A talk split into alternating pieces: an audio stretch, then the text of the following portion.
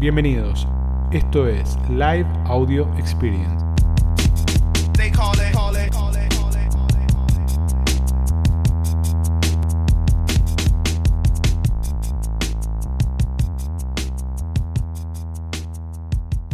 Bueno, ¿de qué vamos a hablar hoy? Vamos a hablar de planificación. Bien, planificación del mercado libre. Hace rato que yo vengo diciendo esto de que no es difícil vender en Mercado Libre, que verdaderamente el gran desafío de Mercado Libre es cumplir con la promesa de ventas. Claramente el cumplir con la promesa de ventas se transformó en una de las principales características o las principales cosas que tenemos que empezar a tener en cuenta en Mercado Libre. Básicamente el e-commerce hoy requiere de dos capacidades muy, muy fuertes y muy marcadas. Básicamente cualquier vendedor, cualquier vendedor tiene que dejar de ser un vendedor para convertirse, por un lado, en una empresa logística y por otro lado, en una agencia de publicidad.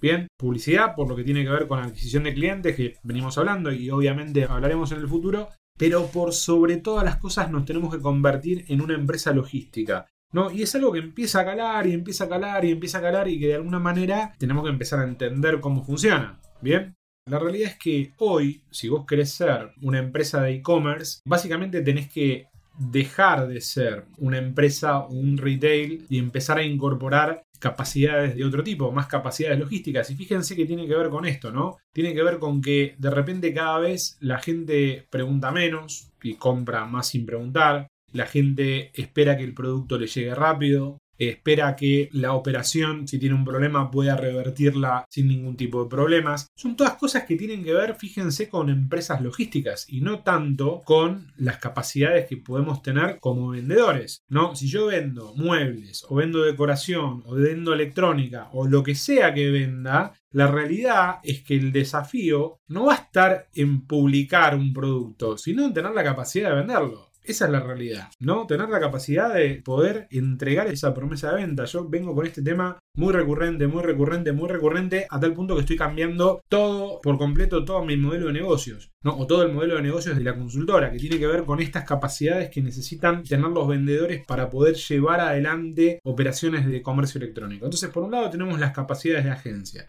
y por otro lado tenemos las capacidades operativas y las capacidades de logística y estructurales. Y fíjense que esas capacidades o las capacidades de logística y las capacidades estructurales son las que son más difíciles de conseguir. ¿Bien? ¿Por qué? Porque yo tengo que aprender. Hay una parte que tiene que ver con inversión. Toda inversión en infraestructura, inversión en stocks, inversión en sistemas, inversión en diseño de procesos. Por un lado. Por otro lado, tiempo de desarrollo. Yo no puedo convertirme de un día para el otro en una empresa de logística, en meter capacidades que tienen que ver con capacidades logísticas. No es de un día para el otro. Y fíjense que lo que pasa acá es que se nos forma puntualmente en Mercado Libre como dos fuerzas contrapuestas, ¿no? Imagínense por un lado la rueda de la venta. Rueda que crece, que crece, que crece, que crece, que crece. Y por otro lado, la rueda de la gestión de la empresa. Entonces, a medida que más vendo, necesito más capacidades de operación. Más vendo, más capacidades de operación, más vendo, más capacidades de operación. ¿Qué mide Mercado Libre? Reputación, despacho tardío y cancelaciones. Tres indicadores que me dicen que si yo tengo capacidad operativa o no.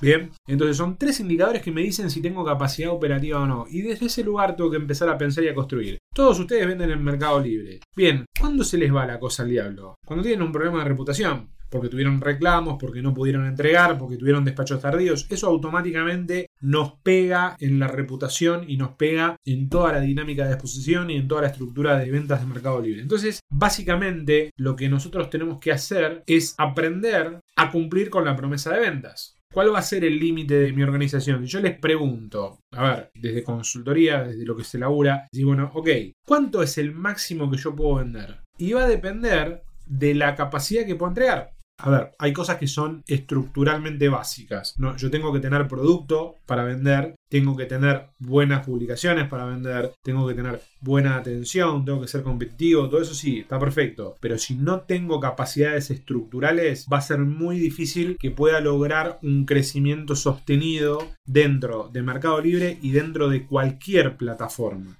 Bien, y acá es donde entra el concepto de planificación. ¿Por qué el concepto de planificación? ¿Por qué tengo que planificar? Bien, primero que la realidad es que la cantidad de vendedores que planifican dentro del Mercado Libre y dentro del e-commerce y dentro de este país, ¿no? Por ahí cuando hablamos de mercados como por ahí México o Chile, Brasil mismo, son un poquito más planificadores, por decirlo de alguna manera, ¿no? Nosotros no tenemos esa cuestión de pre-planificar y de poder planificar nuestro crecimiento. Básicamente lo que vamos haciendo, fíjense esto, nosotros vamos adaptando nuestra organización mientras vamos vendiendo más. Entonces, vendo un poquito más, adapto. Vendo un poquito más, adapto. ¿Qué me pasa? Me pasa que cuando llego al límite de mi capacidad me rompo y me quedo sin recursos. Entonces estoy trabajando en una rueda donde lo que estamos haciendo es buscar un crecimiento gradual cuando en realidad las capacidades que tengo que incorporar son capacidades de largo plazo y capacidades que me llevan mucho tiempo incorporar. Entonces desde ese lugar tenemos que empezar a trabajar. Entonces, me anoté como varias preguntas para mí, ¿no? Para poder guiar, para poder ordenarme con la cabeza y entender cómo podemos estructurar este crecimiento y cómo tenemos que planificar. Acá Fernando dice, el tema es que estamos en Argentina y vamos adivinando la mayoría del tiempo. Claro, la realidad es esta. La realidad es que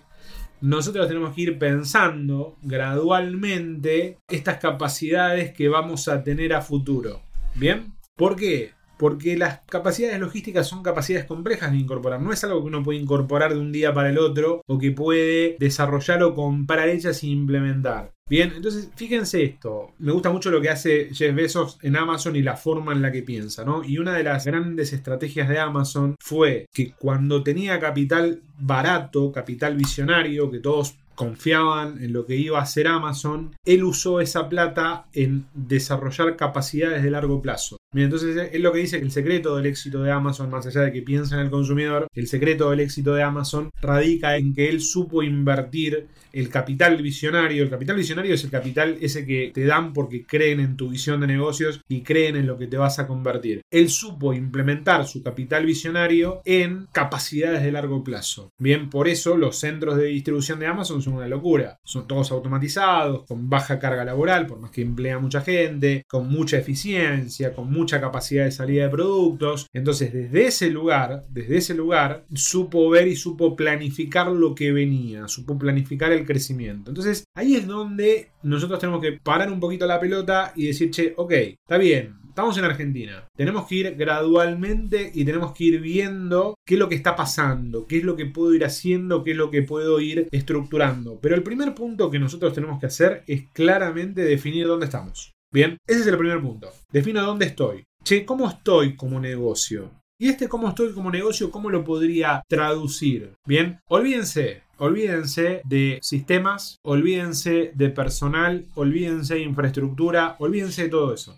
Su empresa como está hoy, empecemos a separar el quiero que sea o el cómo me lo imagino del que es. Bien, vamos a separar eso. Entonces, como primer punto, lo que tenemos que definir es dónde estamos hoy. Bien, vamos a tomar esta idea de que si yo vendo en Internet tengo que tener dos capacidades, ser una empresa de logística y ser una agencia. Si yo fuera una empresa de logística, ¿qué capacidad o cómo se me mediría a mí como empresa de logística? Bien, podríamos decir que el número, el número total de envíos sin problemas o la cantidad de envíos sin problemas que yo puedo hacer en el día o en el mes debería ser mi capacidad. Bien, podría decir eso. Yo digo, ¿dónde estoy? Todos ustedes, todos ustedes tienen una ecuación de negocios distinta. Algunos venden más por full, otros venden menos por full, algunos venden más por flex, otros no tienen flex, otros mercado de envíos tradicional, lo que sea. En función de la ecuación que tenga cada uno va a salir una capacidad. Una capacidad que es indiscutible. Bien, che, ¿sabes qué? Yo hoy contesto las preguntas, atiendo los reclamos, hago las facturas, limpio el piso, hago todo esto y yo puedo sacar 10 pedidos por día puede ser una realidad. O puedo decir, mirá, yo tengo un equipo de laburo que tengo este organizado, tengo un sistema de gestión, hago esto, hago el otro y puedo sacar 100 pedidos por día. ¿Ese qué es? Ese es el dónde estoy.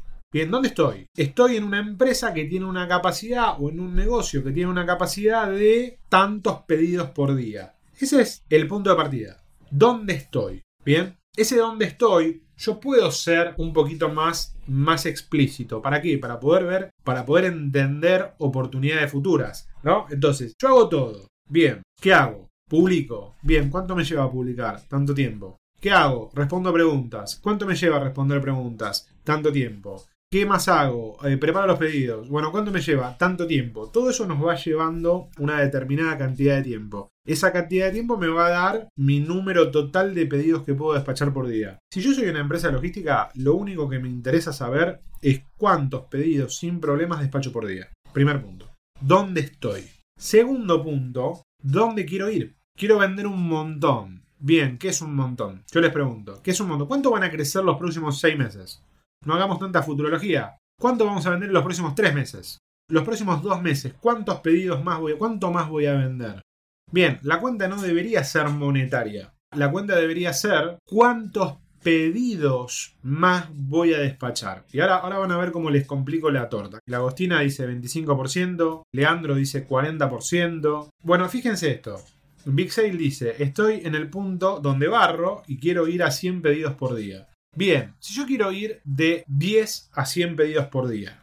Bien, fíjense esto, vamos a tratar de conectar los puntos. El primer punto es dónde estoy. ¿Cuántos pedidos despacho por día? 10, 20, 50, 100 los que haga. Y segundo punto, ¿dónde quiero llegar? Quiero llegar a 20% más, 30% más, 40% más. Tiene que ser un número que tenga sentido, chicos. Y olvídense de vender. No hablen de venta. No estamos hablando de venta. Estamos hablando de entrega. ¿Bien? No estamos hablando de venta, estamos hablando de entrega. No es cuando quiero ser, quiero vender 20 millones, no. Estamos hablando de capacidad de entrega. Bien, porque ustedes tienen una capacidad de entrega. Entonces ustedes van a decir, bueno, mira, yo entrego 10 y quiero pasar a entregar 100 pedidos por día. Perfecto. Ya tienen un punto de inicio y un punto de final.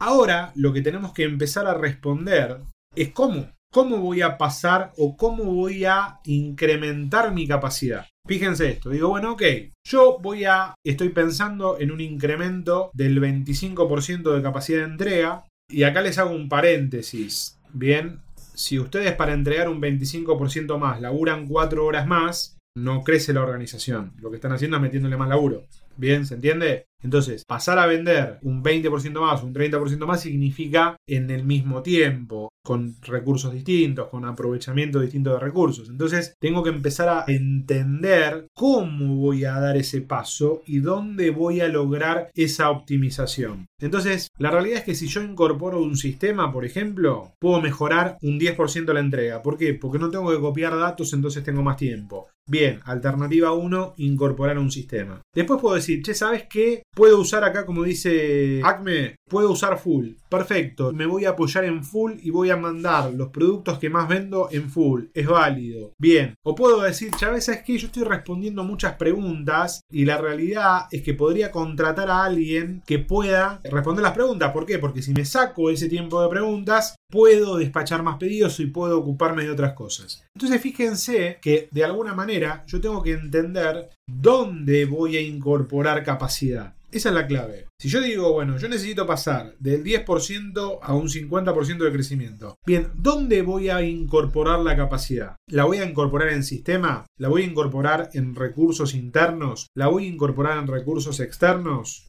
Bien, ¿qué cuenta tienen que hacer ahí? ¿Cuál incorporación es más rentable para su negocio? ¿Cuál incorporación repaga más? Bien, yo voy a poner un sistema. Bien, el sistema me sale X plata por mes. ¿Y cuánto voy a crecer? Y voy a crecer un 5%. Por ahí no me sumaría poner un sistema. Por ahí lo que me sumaría es contratar a alguien que me ayude con las preguntas. Bien, como punto adicional. Entonces fíjense, yo voy haciendo recap para que vayamos armando la idea. Tengo punto de inicio y tengo punto de fin. Bien, lo que vendo y lo que quiero vender.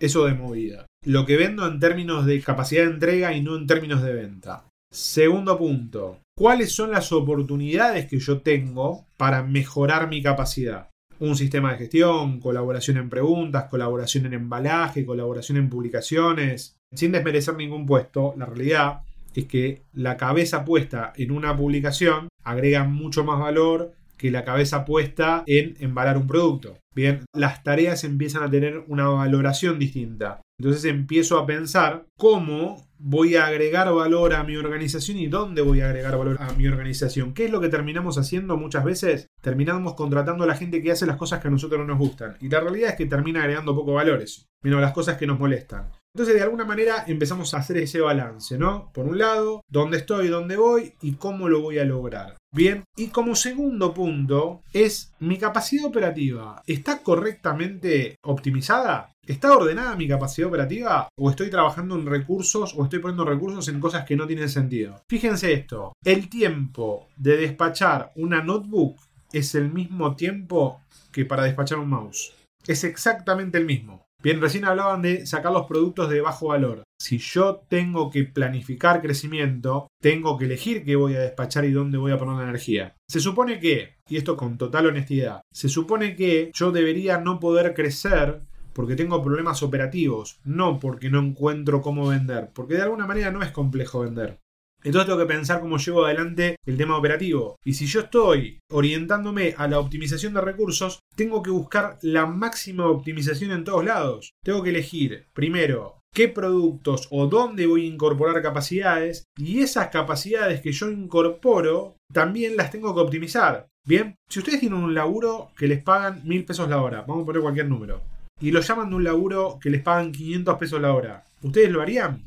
No lo harían. No, harían un laburo de. Si tienen un laburo de una luca la hora, pasar a un laburo de 500 pesos la hora. No tiene ningún tipo de sentido. Bueno, ¿y por qué lo hacen con los productos? ¿Por qué lo hacen con los productos? ¿Por qué venden productos de baja rentabilidad o productos problemáticos? Si yo tengo una capacidad limitada, si yo no puedo despachar 500 productos por día, o no puedo despachar mil productos por día. Entonces, ¿por qué vendo los productos que no son rentables o los productos que son complejos o los productos que... Porque de alguna manera son los productos que tengo. Son los productos que desarrollé. Porque no le puse la cabeza a eso. No quiere decir que no tengan la capacidad, sino que en el día a día a veces nos consume y no le podemos poner cabeza a eso. Y nos vamos, nos vamos con la idea de vender lo que hay, vender lo que hay, vender lo que hay, cuando en realidad puedo elegir vender lo que me conviene. Bien, porque fíjense esto, vamos a desmaterializar la plata y desmaterializar los objetos. Bien, si ustedes tienen un capital de mil pesos y una capacidad de entregar 10 productos por día, bien, la mejor ecuación es concentrarme en los productos de mayor rentabilidad independientemente del volumen de capital. Entonces, digo, che, hay productos que se venden bien y la rentabilidad no es tan alta. Sirve para tener el número de ventas. Bueno, dejen de pensar así, chicos. Ese es el gran desafío. Esto no es algo de dos días, por eso es de planificación. Pero dejen de pensar con la cabeza en la venta. Las capacidades futuras son capacidades logísticas, son capacidades de negocio. Tienen que poner la cabeza en la capacidad de negocios. Si yo tengo una limitación en capacidad de entrega, tengo que elegir qué es lo que voy a entregar. Ahí es donde se forma toda la ecuación. Entonces, ¿me sirve vender un producto conflictivo? No. ¿Me sirve vender un producto que no tiene rentabilidad? No. ¿Me sirve? ¿Me sirve? No, no me sirve. Tengo que ir a buscar el mayor rendimiento posible de la capacidad y del tiempo. Y acá es donde tengo que empezar a planificar, porque fíjense que son un montón de decisiones. ¿Qué decisiones tengo que tomar? Si yo voy a planificar, el live este es de planificación. Las decisiones que tengo que tomar son, primero, tengo que entender dónde estoy. Y segundo, tengo que saber dónde voy, qué es lo que quiero lograr. Bien, lo que quiero lograr en términos de planificación, no quiero ser millonario o quiero vender 2000% más. Un objetivo se tiene que poder medir, tiene que poder alcanzarse, tiene que tener sentido. Si yo vendo 10, no puedo pasar a vender 2000. De 10, mi próximo objetivo va a ser 100. Bien, ecuación. Tengo que decir dónde estoy y dónde voy. Una vez que defino dónde estoy, dónde voy, defino cómo voy a ir, cuáles son las áreas críticas del negocio que tengo que desarrollar. La contratación de empleados lleva tiempo. La capacitación de empleados lleva tiempo. La incorporación de software lleva tiempo. El desarrollo de procesos lleva tiempo. No son cosas que podemos poner de un día para el otro. Son todas cosas que llevan tiempo. Entonces las tengo que planificar, las tengo que poner en una agenda, las tengo que poner en una estructura. Una vez que yo determino eso, cómo voy a ir logrando eso, tengo que lograr que mi estructura me dé el máximo rendimiento posible. Y el máximo rendimiento posible se da eligiendo y planificando en las categorías donde vamos a trabajar. Bien, tienen que dejar de pensar en no, lo, porque lo que se vende me arrastra a la venta del otro, porque si vendo este, vendo el otro. No, no es así. Eh, todo se construye. De no, porque si vendo mucho de esto, mi cuenta posiciona mejor. Si ustedes venden lo que vendan, a la larga van a vender. Porque a la larga van a vender lo que ustedes quieran vender. Si hay alguien vendiendo instrumentos musicales y hay otro vendiendo bicicleta, la realidad es que cualquiera puede vender cualquier cosa. El tema es qué cosas elijo vender. Que son las preguntas que nunca nos hacemos. Alguna vez nos hicimos la pregunta, che, puta, esto que estoy vendiendo, ¿tiene sentido que lo venda? Hay una frase a mí que me voló la cabeza que me marca para todo, que es no hay nada tan inútil como hacer muy bien algo que nunca deberías haber hecho. Bien, es fantástica la frase, porque representa un montón de cosas. Yo digo, che, no, no sabe cómo vendo esta lapicera. Y la verdad, no me deja plata, me trae problemas, me consume capacidad operativa. Nunca la debería haber vendido. Empiezan a armar la película y empiezan a tomar conciencia de que pueden elegir qué vender. No es algo que se les autoimpone. Bien, ustedes pueden elegir qué vender. Pueden elegir vender productos de ticket bajo o vender productos de ticket alto. Pueden elegir vender productos de alta rentabilidad o productos de baja rentabilidad. Son todas cosas que pueden elegir. Entonces, que no las elijan es una decisión de ustedes. Bien, cómo administran el capital o cómo o dónde invierten el capital es una decisión de ustedes. Entonces, fíjense que ahí desde ese lugar tenemos una oportunidad y tenemos la capacidad de poder dibujar un poquito el camino. ¿Qué pasa si yo no planifico? Empiezo a moverme y empiezo a ser sensible a la necesidad del mercado, a el crecimiento desordenado, a la incorporación de recursos de manera poco inteligente. ¿Por qué? Porque digo, che, ¿sabes qué? Yo, ah, no, voy a.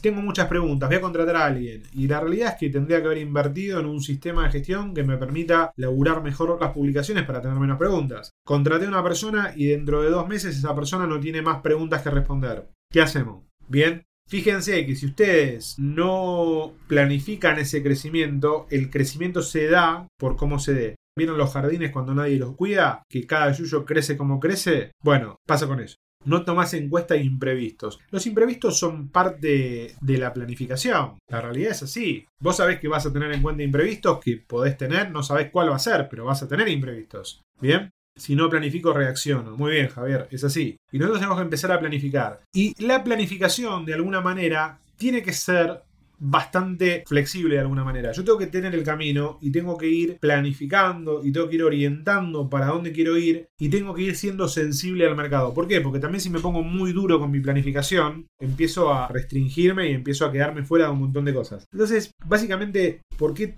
traigo este tema? Porque me pasó esto, me pasó que cuando empecé a analizar la parte de negocios de muchas empresas y empresas de tier 1, de primera línea, ¿no? Que por ahí terminan convocando porque te dicen, che, mira, tengo una operación que está funcionando mucho, pero que no veo cómo se materializa el crecimiento dentro de mi empresa, o porque meto muchísimo laburo y no se traduce y no logramos destrabar y nos cuesta crecer. Cuando yo no planifico, naturalmente me pongo en la posición que me pone el mercado, ¿bien? Y termino reaccionando a lo que el mercado me pide y termino enfocándome, y acá está la clave, en inversión de recursos del corto plazo cuando la diferencia del negocio se da en recursos de largo plazo.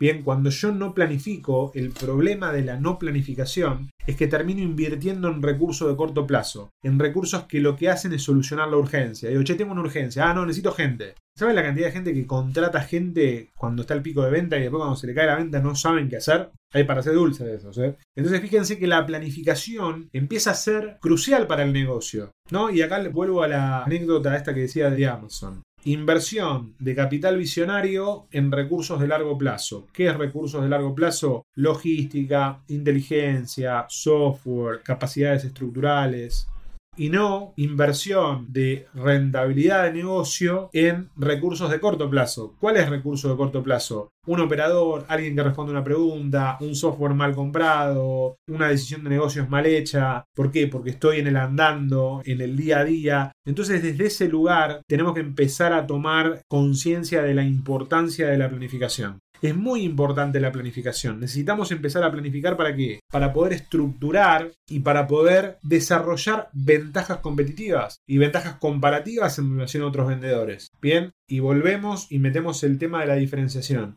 Si ustedes no se diferencian de otros vendedores, van a vender por precio. No hay vuelta. Si no se diferencian de otros vendedores, van a vender por precio. ¿Qué va a pasar con Mercado Libre? Lo mismo que pasa con Amazon. Todo se cobra por mercado pago, todo se envía por mercado envío, todo va a catálogo, en un camino de acá a 3, 4 años va a terminar siendo así. O sea que la posibilidad de diferenciación del vendedor va a ser muy, muy, muy difícil. Entonces, vamos a tener que tener, por un lado, capacidades estructurales para poder aprovechar todo el tráfico que me da Mercado Libre, y por otro lado, voy a tener que tener capacidad de agencia para poder conseguir clientes de afuera. Y esas dos capacidades son capacidades que tienen que planificar, que si no las planifican, no hay tutía. No hay forma de crecer. Bien. Bueno, planificación. Vamos a hacer un recap rápido de todo esto. Todo lo que tiene que ver con e-commerce pasa un modelo de cumplir con la promesa de venta. Si no logramos cumplir con la promesa de ventas, no hay forma. Por más que venda, si no entrego, no hay tu tía. O sea que la capacidad de crecimiento se va a dar por la capacidad de cumplir por la promesa de ventas. Como empresas de e-commerce van a tener que desarrollar dos capacidades, capacidades logísticas y capacidades de agencia. Bien, las capacidades logísticas y capacidades de agencia son capacidades que se incorporan al largo plazo, al mediano y largo plazo, no son capacidades que se incorporan rápidamente. Por lo cual, tienen que desinvertir en las inversiones de corto plazo para pasar a invertir en las inversiones de mediano y largo plazo, que son las que les va a dar la ventaja competitiva y la capacidad de diferenciarse de otros vendedores. Bien, y hasta aquí llegué con el tema de planificación. A ver qué pusieron ¿Cuál sería una tasa razonable de ganancia neta? En el mundo es 12%. En un país como el nuestro deberíamos estar entre un 15 y un 20, por lo menos. Otra pregunta, mundo lectura. ¿Cuánto creció la cantidad de vendedores en los últimos 5 meses? Puf, terrible. No tengo el número, pero más o menos te diría que un 30-40% por lo menos. Eso impactó muchísimo en la distribución de la venta. Hay muchos vendedores que se le cayó la venta porque entraron más jugadores. El cuello de botella soy yo. Compro, pago, publico. Son cosas que podría delegar con éxito algo de esto total. La compra no, el pago sí, la publicación también. ¿Qué porcentaje de entregas tendría que tener según lo que comentabas para crecer? No, ese, ese número es tuyo. Vos tenés que definir tu número actual de entregas, cuántas entregas haces hoy y cuántas querés hacer para crecer y cómo vas a cubrir o cómo vas a crecer en esa diferencia. No es laburando más horas, no es preparando tu empresa para que pueda entregar más y para que pueda funcionar más. ¿Qué opinás de los descuentos reales para acciones comerciales? Yo creo que los descuentos están buenos si tiene sentido vender, ¿no? La realidad es esa. A ver, este año para mí fue un año bisagra en términos de pensar en modelos de negocios que tiene que ver con Mercado Libre y con Marketplace y con e-commerce. Yo creo que los vendedores tienen que empezar a decidir cómo quieren hacer su negocio y dónde quieren vender y qué quieren vender y cómo quieren ganar plata. Entonces, eso de alguna manera hace que te enfoques más en el negocio y no en la venta. Bien, entonces si vos decís, che, un descuento para acciones comerciales. Bueno, primero, necesito vender ese producto a ese precio y a partir de ahí empezás a responder la pregunta. Porque fíjate esto, mira, yo te hago esta pregunta. Si vos tenés una capacidad operativa de 100 pedidos por día y hoy estás en 95 pedidos y vas a meter una oferta o un producto con descuento que te va a llevar a 120 y va a estresar tu organización y que posiblemente te traiga problemas que haga que después, al romperse la reputación, se te caiga la venta. Se complica. Ahora, si vos estás en una capacidad de 100 pedidos por día y estás vendiendo 50, bueno, ahí tenés que meter acciones comerciales. Entonces, todas estas cosas tienen que ver con tu capacidad. El número mágico, chicos, el número mágico es cuántos pedidos puedo despachar por día y después veo cuántos estoy vendiendo. Y a partir de eso empiezo a definir. Pero bueno, son ideas, son posiciones, ¿no?